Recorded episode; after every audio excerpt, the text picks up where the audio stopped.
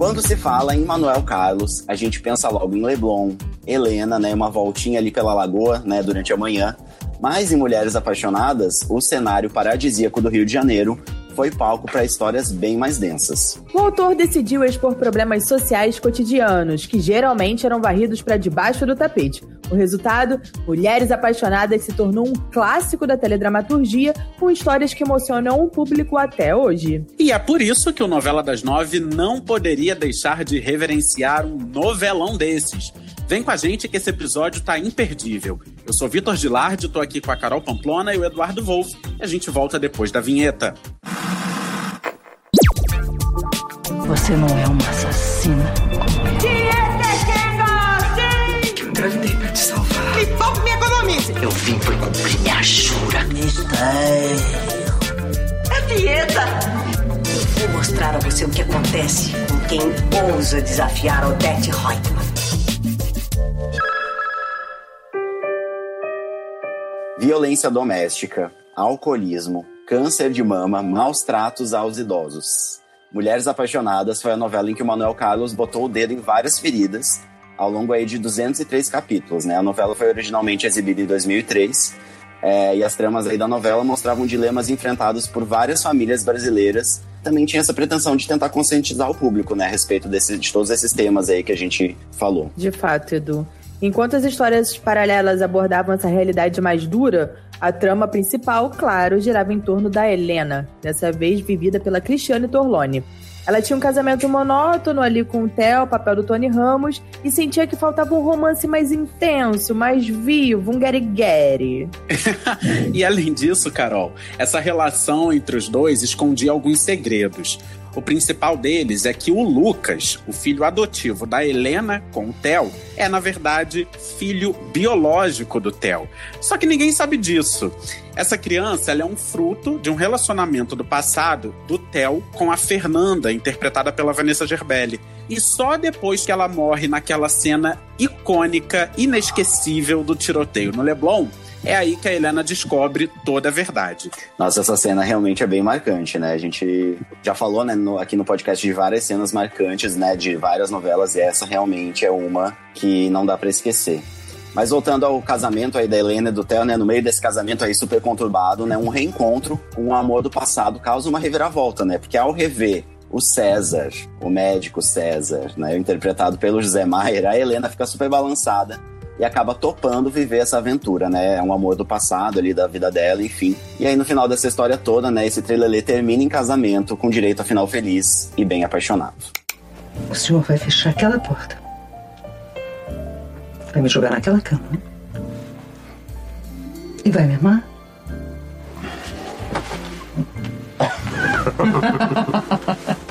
e olha aqui, ó. Você trata de se manter em forma, hein? Eu vou querer ser amada todos os dias. Meu Deus, isso está parecendo uma ameaça, meu Deus.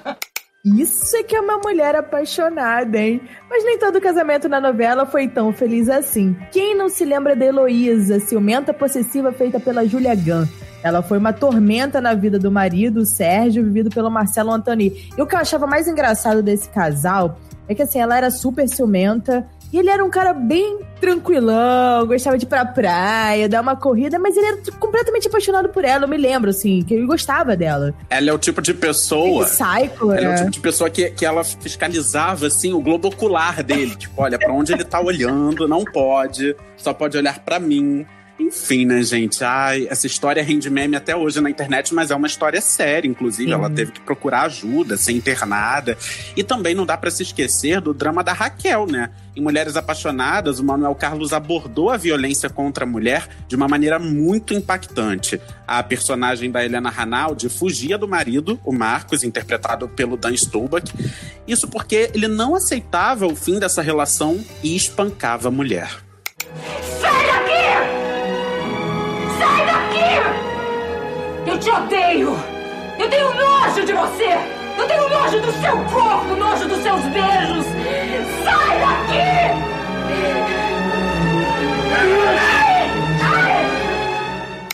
Essa história é mesmo arrepiante, marcou época e repercute até hoje. Por isso, a gente conversou com a Helena Ranaldi sobre esse trabalho inesquecível e você que está ouvindo a gente, escuta essa entrevista maravilhosa a partir de agora. Então, Helena, antes de qualquer coisa, muito obrigado aí por aceitar o nosso convite. É um prazer te receber né, aqui no nosso podcast de Novela das Nove. Ah, eu que agradeço o convite. E para começar, né, ao longo da sua carreira, você fez quatro novelas e uma minissérie do Manuel Carlos. A gente queria saber como é que foi construir essa relação com um dos maiores autores aí da nossa teledramaturgia.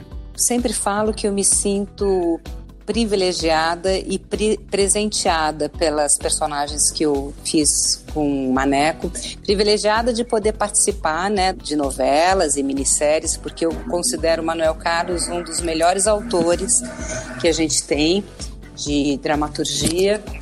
E ele me deu realmente personagens muito importantes, interessantes e desafiantes para mim. Então eu sou eternamente grata a ele. Assim.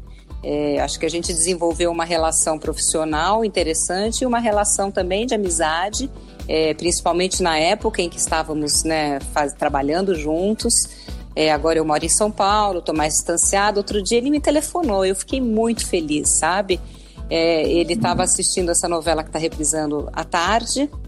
E Laços de Família. Aí, Laços de Família. Aí ele me ligou, na, na hora eu não, não, não acho que eu não estava perto do telefone, depois eu retornei e ele falou: Ah, eu estava assistindo uma cena linda sua e do, Pe do Zé Maier, né? Do personagem Pedro. E fiquei lembrando daquela época.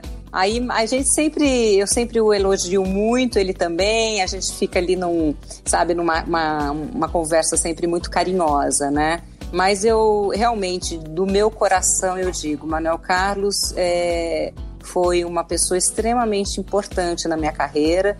Eu falo isso com toda certeza porque eu, eu percebo isso é, ainda hoje, depois de tantos anos que essas personagens que eu fiz né, já passaram, mas as pessoas sabem o nome, sabem a história delas, então com certeza foram personagens marcantes. Curioso é que o seu nome é Helena, que é justamente o nome das protagonistas, né? De todas as protagonistas do, do, do Manuel Carlos. Ele, vocês brincavam com isso, assim? O Manuel Carlos já brincou alguma vez contigo em relação ao seu nome? Eu não lembro.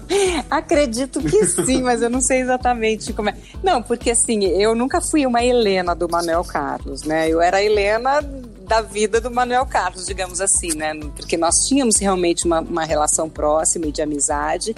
E eu cheguei a ser a Lúcia Helena, que foi a, a Helena, entre aspas, da, da minissérie Presença de Anitta, né? Porque a personagem se chamava Lúcia e ele resolveu colocar Lúcia Helena porque eu acho que ele tem essa tradição de colocar esse nome Helena em todos os trabalhos dele. Mas não cheguei a ser a Helena do Manuel Carlos, né? Enfim, é, é, acho que eu, que eu tinha. Não, só curiosidade. É, acho né? que a gente tinha essa relação de Helena mesmo na vida real. De qualquer maneira, é um nome forte e impactante. A gente começou falando de laços de família, é, mas em Mulheres Apaixonadas, que também está no ar agora, as duas novelas estão, você interpretou personagens que enfrentavam dilemas femininos, né? Você pessoalmente sempre pensou nessas questões relacionadas ao machismo, à violência doméstica? Isso, isso é uma coisa que, que, norteia o seu pensamento também? Sim, é, eu nunca fui uma feminista que levanto bandeira, saio fazendo. Não, não, não tive esse papel mas claro que o meu pensamento uhum. ele tem, ele é feminista, é, eu acho o machismo inaceitável. Que bom que a gente está evoluindo já há bastante tempo. Eu acho que a mulher ela conquistou papéis importantíssimos na sociedade e né, na vida pessoal. Então existe uma evolução muito grande e um empoderamento feminino que, sem dúvida nenhuma, tem um valor muito importante, gigante para a vida, né? Então, é, eu acho que, por exemplo, essa personagem da tarde, Laços de Família, a Cíntia, Cíntia, ela tem um, eu acho que ela carrega, ela traz dentro dela é, essa mulher poderosa, é, independente, uhum. dona de si, né, que enfrenta ali o personagem do Zé Maia de, de igual para igual, né? E, e acho assim Sim. super, é, foi muito importante fazer essa personagem. Inclusive, eu lembro, eu não me lembro muito assim da novela, os detalhes, mas eu lembro que o final uhum. dela hum, é ela meio que, sabe, esquiando, botando a mão para cima e sabe? É uma pessoa que quase que se basta por ela mesma, dona, né? Dona de si, né? Dona, dona de, de si. si, é. Totalmente. E a Raquel, que de Mulheres Apaixonadas, que viveu ali uma situação abusiva, né, uma relação abusiva, é uma relação de violência Sim. com o marido, eu acho que ela teve um, um, uma trajetória de transformação nesse sentido que a gente está conversando, porque ela de alguma forma ficou com, aquela, com aquele homem durante um tempo, é, viveu uma relação abusiva durante um tempo e depois ela foge, né? E mesmo fugindo, ele vai, encontra ela e, e depois, no segundo momento, ela enfrenta a situação, denuncia e também tem esse papel, né, de buscar justiça dentro de uma situação tão revoltante, triste que é a violência doméstica, né? Com certeza. Sim. E, e Helena, em Mulheres Apaixonadas, essas cenas de violência doméstica, elas eram bem pesadas. Eu confesso assim que era o, o terror assim da minha infância ali, é. né? Eu, eu tinha o quê? Nove anos, nove, dez anos quando passava novela, e eu realmente morria de medo quando aparecia o Marcos e quando tinha toda aquela situação ali entre o Marcos e a Raquel. Como que era a sua relação com o Dan Stubach para preparação dessas cenas? Tinha alguma preparação especial? Essas cenas te impactavam muito? É, Como sim, que era isso? É, na verdade, sim. O que acontecia ali de especial era um respeito, sabe, na hora de, da gravação porque eram cenas muito delicadas, né, no sentido de de tocar em emoções muito delicadas, que é a coisa da violência. Claro que em nenhum momento o Dan encostou a mão em mim, né? A gente conseguia fazer isso de uma forma é, técnica, mas eu é, ia buscar dentro de mim é, essa a verdade desse sentimento, né? A dor de, de, uma violência. Então isso tudo era muito difícil de, de, de fazer. Quando, quando acabavam algumas cenas, é, era um sentimento quase como se eu tivesse vivido aquilo de fato, sabe? Mesmo sem sentir no corpo a dor, né? Mas a, a emoção eu vivi, vivenciava, que era a emoção que eu ia buscar da, da situação daquela personagem, né? Então, é, existia um, um, um silêncio no estúdio, que sempre há, mas ali um silêncio respeitoso, sabe? É, às vezes, depend, de, de, dependendo de algumas cenas, por exemplo, teve uma das cenas que que ele eu fico nua inclusive ele arranca minha toalha e, eu, e ele me bate eu nua então o estúdio estava praticamente vazio né? Tinha todo um cuidado para que a gente pudesse estar ao máximo tranquilos e à vontade para poder realizar essas cenas tão fortes. E como que você se recuperava dessas cenas nesse sentido de sair dessa emoção pesada que a cena acabava impondo? Ah, a gente tem que sair, né? Porque a gente sabe que é um personagem, que a gente está ali trabalhando. Claro que eu, digo que assim, no momento de fazer um, é, é, essa dor, ela é real, né? Ela, ela é real no sentido que eu não é um fingimento que eu estou fingindo. Não, eu ia buscar ali o desespero de uma pessoa, de uma, né, da Raquel apanhando e aquilo me, me gerava é, essa sensação ruim. Óbvio, acabava, tinha um tempo ali para você ainda respirar, se acalmar, mas depois vamos gravar outra, né? É assim que funciona. Eu já fiz muitas personagens dramáticas que sofrem por outras questões, a própria que também do Manuel Carlos, a, a Lucelena, uma mulher que eu lembro que, por ser uma minissérie, uma minissérie curta de 16 capítulos, eu lembro que eu pude é, desenhar a trajetória daquela personagem do início ao fim. E uma das coisas, o que me. O, o, o, o, meu ponto de partida daquela personagem é que eu havia como um, um cristal. Era como se ela fosse um cristal que a qualquer momento ela pudesse se quebrar de tão frágil que ela era. Então, essa essa imagem, digamos assim, eu me apropriava dessa imagem para poder fazer aquelas cenas. E era uma mulher que, que sofria a traição do marido, que era trocada por uma menina nova.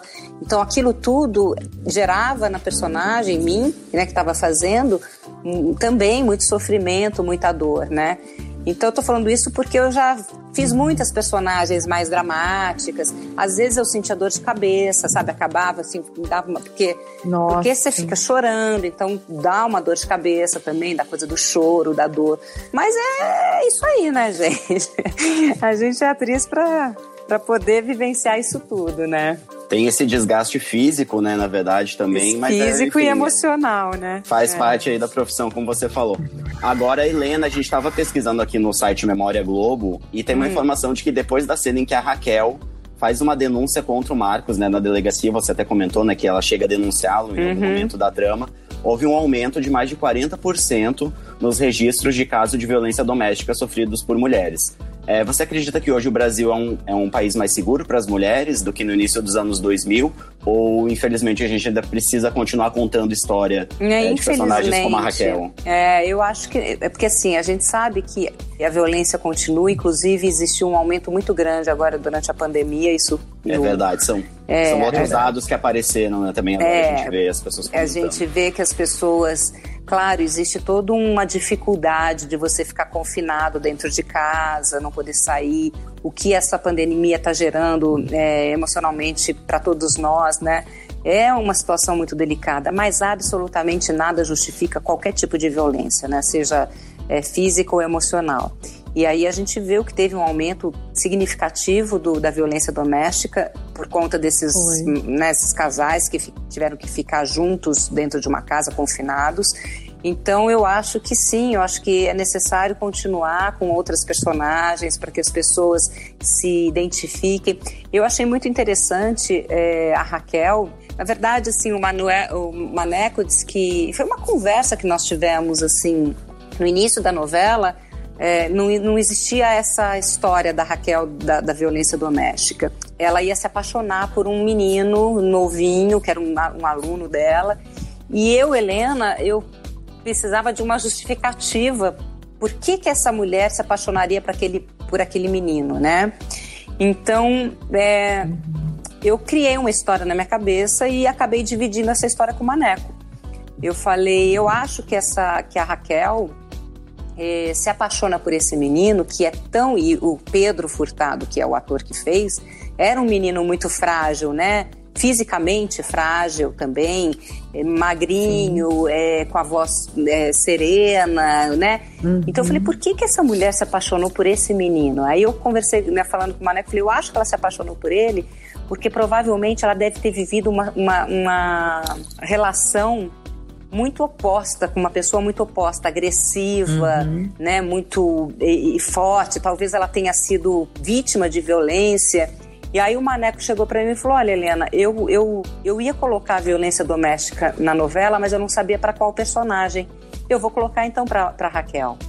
Então, Nossa. e eu achei muito interessante, é, que eu acho que foi um- uma junção do que eu falei com o que ele já pretendia fazer, ele colocar a violência doméstica para essa personagem, que é uma, uma- era uma personagem de classe média, né? uma professora, uma pessoa esclarecida, porque às vezes a gente tem a falsa impressão de que a violência doméstica acontece só nas pessoas que não têm estudo, nas pessoas, né? E não é, isso não é verdade.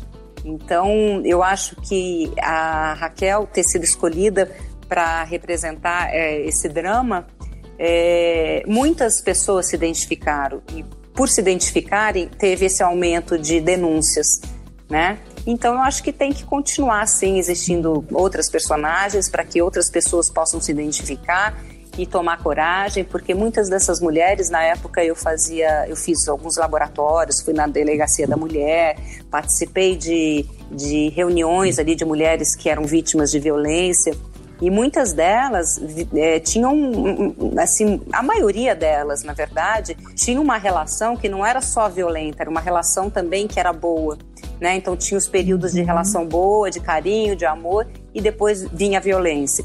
E esse, esse, esse mecanismo, esse ciclo que, que começava a, a, a girar em torno da relação fazia com que elas não denunciassem os maridos. E aí, acho que através da, da personagem da novela, que eu acho que foi a primeira vez que se tratou desse tema numa novela, é, elas puderam se identificar e fazer suas denúncias. Com certeza, porque às vezes a gente vive até um relacionamento abusivo, o cara ele não chega nem a te agredir fisicamente, mas o que ele faz com você mentalmente é uma coisa tão complicada que você fica ali naquele ciclo, né, sem conseguir sair.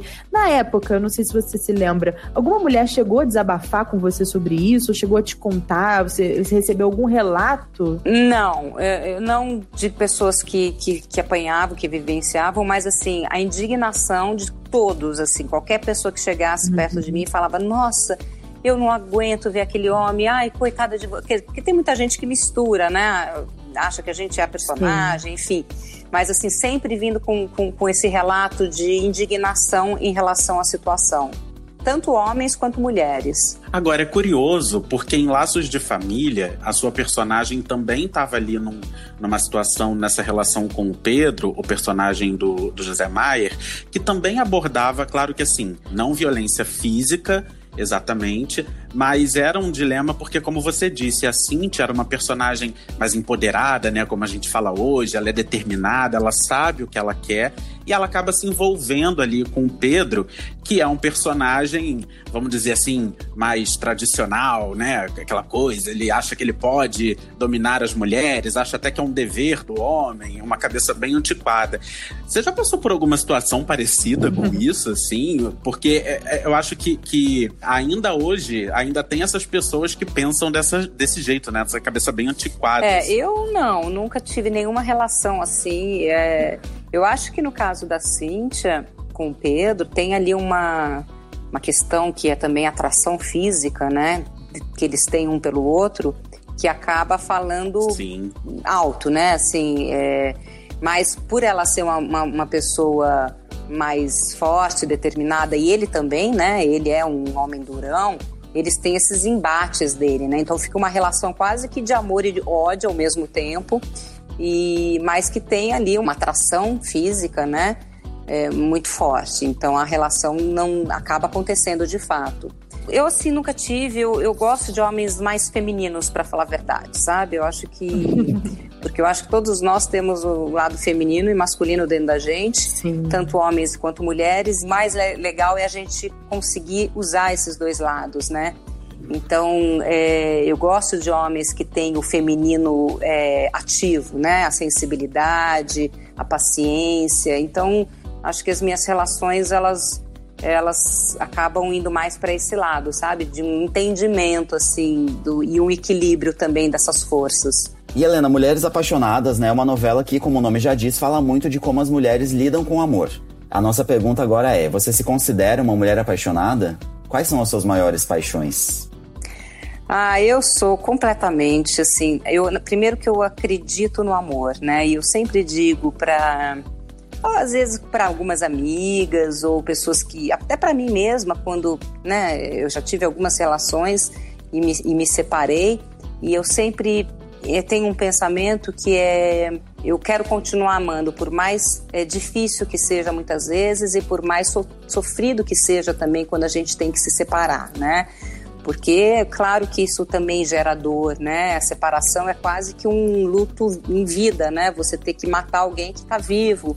Então, às vezes é muito complicado. Mas eu sou extremamente apaixonada pela vida, em primeiro lugar. Então, eu, eu gosto de viver, eu, eu gosto de, de saber viver. Então, cada vez mais eu procuro viver bem, através de terapia, através de realizações pessoais. E, e, sou apaixonada pela minha profissão, pelo meu trabalho, sou apaixonada pelo meu filho, pela minha, pela minha família, pelo meu marido e pelas pessoas com quem eu já me relacionei também, sabe? Apaixonada no, é mais no sentido de amor mesmo, tem um sentimento de amor envolvido nessas relações todas. Então eu sou uma mulher bem apaixonada, digamos assim. Ai, que lindo. É. Além de Laços de Família e Mulheres Apaixonadas, esse ano você também esteve no ar na, na edição especial de É. Fina Estampa, né? Então aí é um ano que você apareceu já três vezes na TV. E se eu não me engano, a sua última novela foi também Foi. Do, do Manuel Carlos, não Isso, foi? Foi em 2014. Família, em 2014.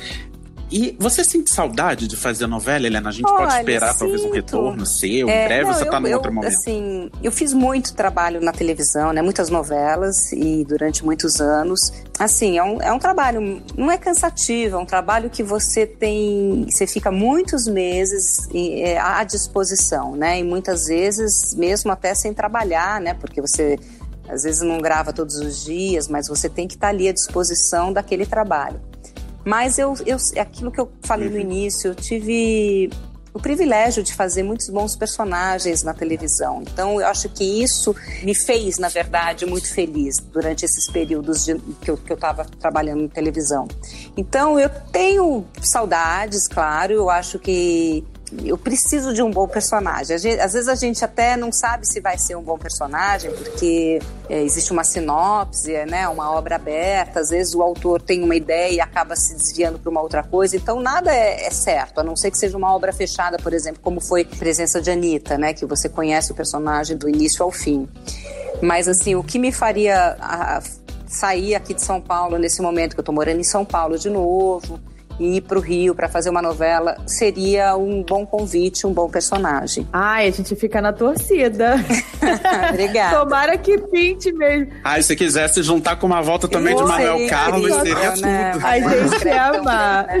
É verdade. É verdade. Helena, muito obrigada por participar aqui com a gente, por esse bate-papo, que foi um arraso. A gente adorou saber. Ah, obrigada a sua opinião. Muito obrigada mesmo. Parabéns pelo seu trabalho. E a gente né, vai continuar ligadinho, acompanhando Laços de Família e Mulheres Apaixonadas. E muito obrigada mais uma vez. Tá bom, gente. Obrigada, eu que agradeço. Um beijo para vocês todos. Até. Um beijo. Um beijo, obrigado. E depois desse papo com a Helena Ranaldi, vamos lembrar que além da Raquel, outras tramas né, com forte merchandising social também impactaram o público de Mulheres Apaixonadas. O alcoolismo da professora Santana, né, vivida pela Vera Holtz, o ciúme possessivo da Heloísa, né, que a Carol até já comentou aqui com a gente, o câncer de mama da Hilda, né, personagem da Maria Padilha, e a gente separou um trechinho de uma entrevista do Manuel Carlos falando sobre esse aspecto, né, de, de tocar as pessoas nessa questão social aí ao longo da novela. Vamos ouvir. Eu tenho na minha mão a atenção de milhões de pessoas, 50, 60 milhões de pessoas. Como é que eu não vou aproveitar para passar um recado? Por que, que eu não vou falar sobre fumar não é bom? Beber não é bom. Né? Bater em mulher não é bom. Então, por que, que eu não vou fazer uma coisa construtiva na medida de poder contribuir? E isso sem falar da Doris, a personagem da Regiane Alves. Aquelas cenas pesadíssimas, gente, dela maltratando os avós. Recentemente, a Regiane, inclusive, teve aqui no Novela das Nove, ela falou sobre isso, claro. Se você perdeu, entra aí no seu agregador de podcast, só procurar Laços de Família mais entrevista com Regiane Alves, e aí você vai encontrar lá e vai ouvir, porque essa entrevista também foi ótima. Muito boa mesmo. E para fechar, vamos de curiosidade, meninos? Vamos nessa. Let's go! Vocês sabiam que Mulheres Apaixonadas teve 15 aberturas diferentes? Meu Deus! Choquita. Gente! isso porque o público foi estimulado a mandar fotos de momentos felizes das suas famílias para poder aparecer na abertura. E aí, de tempos em tempos, o vídeo era atualizado com novas fotos. Legal, né? Ah, isso é muito legal. Ai, chateado que eu não, não mandei foto. Eu não mandei foto, poxa. Ai, gente, eu acho não, que eu, eu, tenho uma vaga lembrança de ter mandado, mas talvez eu não tenha entrado. Não era tão bonita, né, pra aparecer na novela. Vou rever as 15 aberturas, Carol, pra tentar te não, achar. E o mais legal é que a novela tá no ar do Viva, né? E é por isso que a gente tá falando dela aqui, porque você consegue, né? Você, num dos pacotes do Globoplay, você consegue assistir a programação do Viva ao vivo, então você está nos ouvindo pode assistir Mulheres Apaixonadas pelo Viva. E o Viva também recuperou isso, então eles estão fazendo novas aberturas. Não sei se vão chegar a 15, se vai passar de 15 aberturas diferentes, mas o Viva pegou fotos recentes do público do canal e também está renovando aí as aberturas que está mudando. Acho que já está na terceira ou quarta abertura. Muito legal isso. Ah, então vou abrir minha caixa antiga de fotos. Manda lá, Vitor, então, de repente. Eu tenho mais uma oportunidade. Dessa vez eu apareço. a, a fama, fama vem. vem.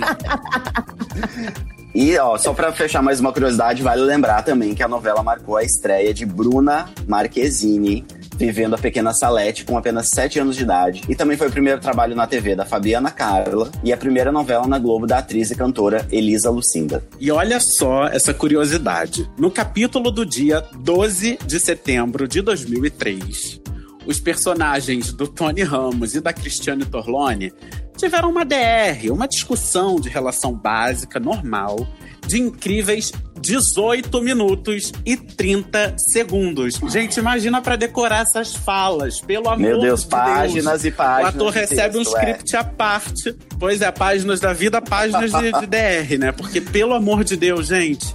18 minutos e 30 segundos. Imagina pra gravar essa sequência, essa cena. Ah, do Gente, cenão. isso é muita coisa. Gente. E é por isso que eles são maravilhosos, né? Competência a gente vê por aqui. Aposto que gravaram de primeira, porque são dois, né, grandes nomes aí da nossa teledramaturgia. Não dá nem pra falar nada. Não, e tem gente que acha que vida de ator é fácil, né? Tipo, ah, recebe, ele deve receber o texto com um mês de antecedência. aí deve ensaiar super tranquilo. Aí tem o quê? Três falas por cena, gente. KKK. O Manuel Carlos, inclusive, ele fala muito sobre entregar as cenas, assim, até um pouco em cima da hora, porque ele gosta muito de ouvir qual tá sendo a repercussão do público e tal, pra onde a história. Ele vai pensando, enquanto a novela tá sendo feita, ele vai pensando pra onde a história tá indo. E aí, algumas cenas acabam ficando pra cima da hora. E tu imagina isso, gente, você gravar uma cena de 18 minutos de DR. Então é fala pra tudo que é lado, é diálogo que não acaba. Ai, me deu uma vontade de grande mérito aí, cena. né, de Tony me Ramos. deu uma vontade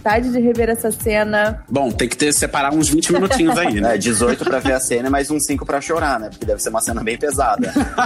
Com certeza.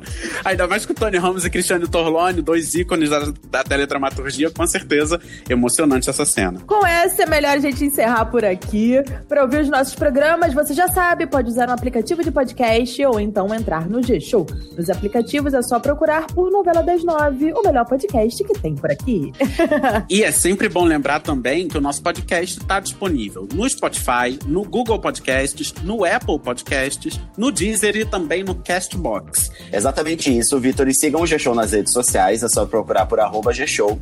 E Mulheres Apaixonadas tá no ar no Viva. Você pode assistir pela sua TV a cabo ou também pelo Globoplay, no pacote Globoplay mais canais ao vivo. É só conferir lá é, os horários, eu acho que é 11, 11 horas e 1 e meia da tarde, todo dia, é, os capítulos de Mulheres Apaixonadas para vocês conferirem. Gente, essa evolução do Globoplay foi tudo pra mim. Boa, meninos. Eu sou Carol Pamplona e apresento esse programa ao lado do Vitor Gilardi e do Eduardo Wolff.